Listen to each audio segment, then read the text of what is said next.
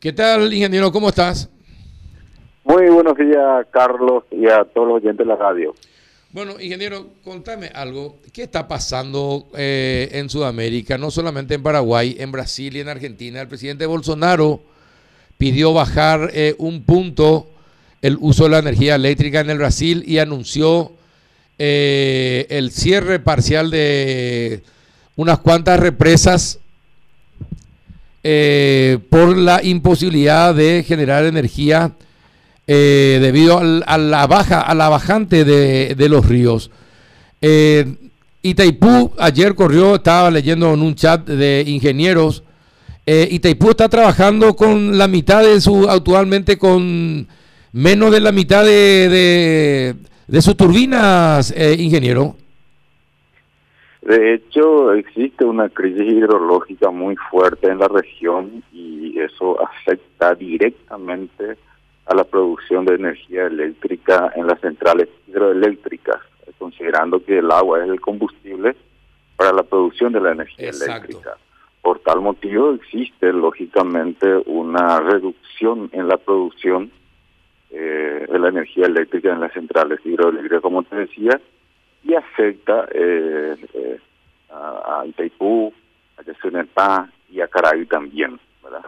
Eso hace que nosotros, eh, justamente la semana pasada, eh, tuvimos una reunión el jueves, la ANDE convocó a una reunión a todos los sectores, a, todas las instituciones de, que componen el sector eléctrico, el Itaipú Nacional, eh, también el Viceministerio de Energía, convocamos también, o sea, le pedimos también la participación del Ministerio de Relaciones Exteriores, y también eh, la Comisión Mixta Paraguaya-Argentina del Río Paraná, eh, considerando que esa comisión eh, es lo que lleva adelante el seguimiento del caudal del agua en el río Paraná. Por tal motivo, es un tema que estamos dando seguimiento a los efectos de si, si existen una situación más complicada, buscar algo, alguna acción de mitigación al respecto. claro. pero hasta el momento eh, nosotros tenemos asegurado el suministro de energía eléctrica a Paraguay. Perfecto, eh, pero de todas formas, ¿cuántas turbinas dejaron de operar entonces para generar energía en Itaipú eh, y en Yacyretá por, por la situación?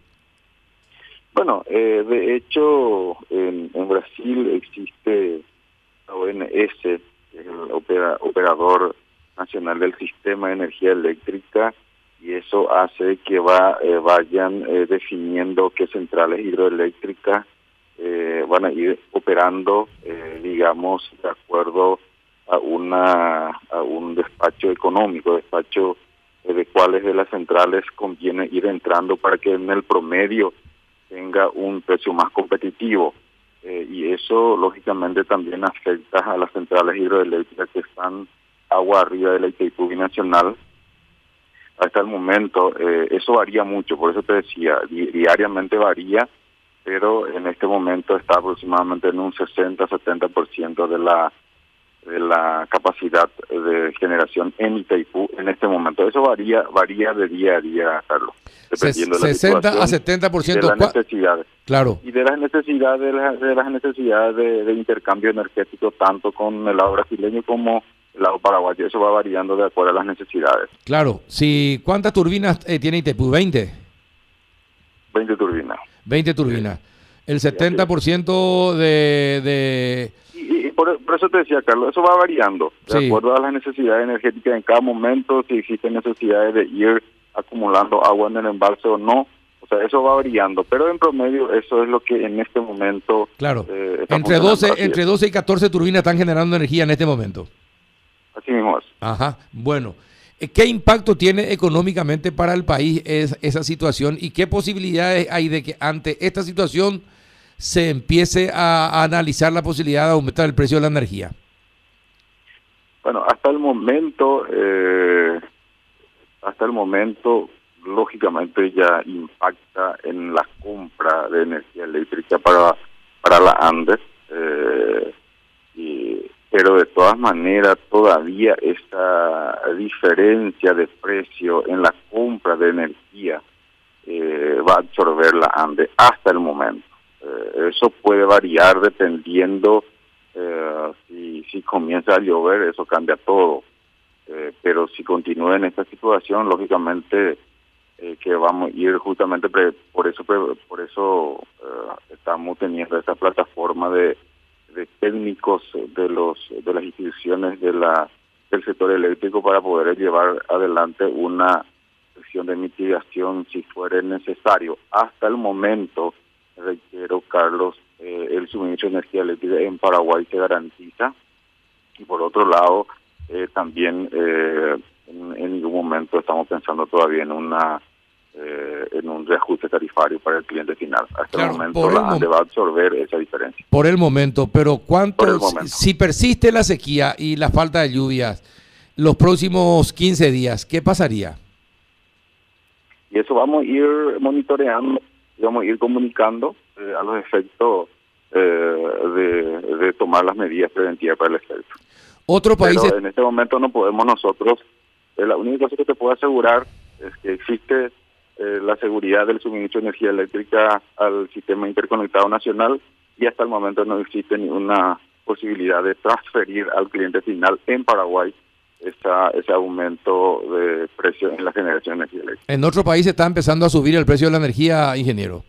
Definitivamente. Eh, la ventaja que nosotros tenemos es lo siguiente, Carlos. Tenemos que recordar que mm, hasta el momento el pico máximo de demanda que tuvimos en Paraguay representa el 43% de lo que nos corresponde a nosotros, eh, a Paraguay, en potencia. Entonces tenemos un margen interesante como para poder aguantar todavía esta situación. Si estamos cerca de la utilización del 100% de la potencia que nos corresponde a nosotros, lógicamente a esta altura ya estamos en otra situación. Pero por suerte estamos todavía con un margen interesante para poder, digamos, eh, aguantar esta situación. ¿Se puede aguantar? ¿Por cuánto tiempo más pueden aguantar, ingeniero? Honestamente hablando.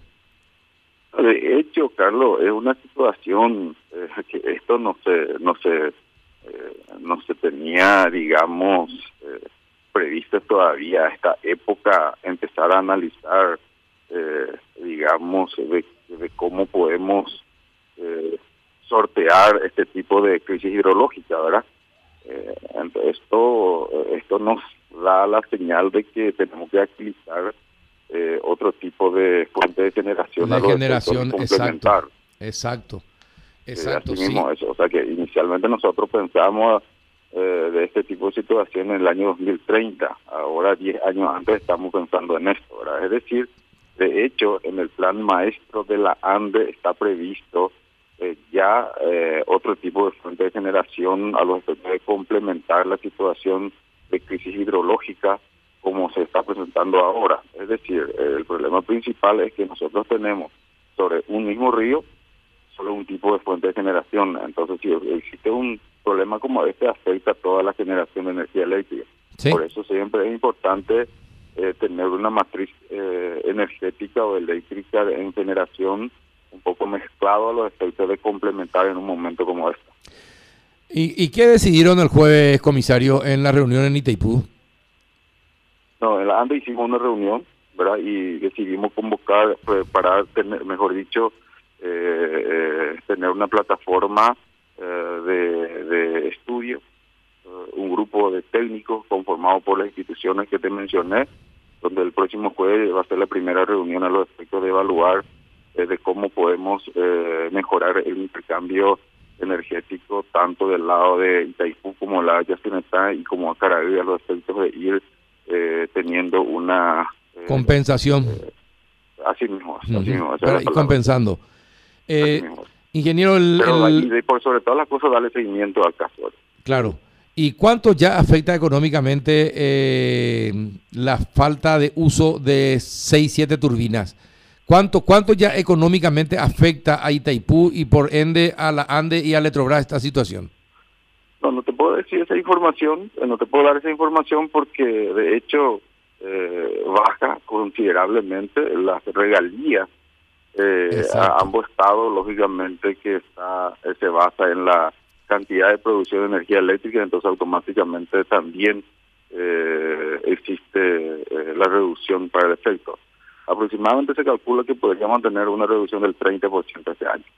Del 30% de ingresos. De ingresos. De ingresos. Eh, ¿Eso quién nos puede explicar eh, con más datos, con más números? Sí, se podría explicar sin ningún problema. Se puede tener esas informaciones concretas de acuerdo a la fórmula para cada caso, pero aquí te puedo dar esa información en promedio. Eso se puede tener eh, directamente desde Itaipú y yo creo que son informaciones que, la ciudadanía debe tener. Claro, porque sería interesante conocer, eh, porque los datos son los que se quedan en la mente del, del que está escuchando, ingeniero. Y si le decimos eh, tantos millones de dólares dejará de recibir eh, el Paraguay por las regalías de Itaipú y Yacyretá, entonces se queda eso. Entonces uno dice a la pucha, es fuerte el impacto de la, de la sequía y del problema de los ríos, te va a decir. Eh, por eso, por eso te pregunto. Definitivamente es grande el impacto, Carlos, eso es innegable. Esa es la situación y tenemos que buscar mecanismos de mitigar esa situación. Por tal motivo, eh, se convocó a esa reunión, como te decía, y principalmente para poder analizar lo que respecta al suministro de energía eléctrica. Bueno, ¿y me puede enviar esos datos, Inge? Sí, yo puedo conversar con la gente de Itaipú para poder tener el resumen y pasarle sin ningún problema, Carlos. Dale. Un abrazo, ingeniero. Gracias por atendernos. Cuando guste, Carlos. Hasta luego. El ingeniero Félix Sosa, presidente de la ANDE.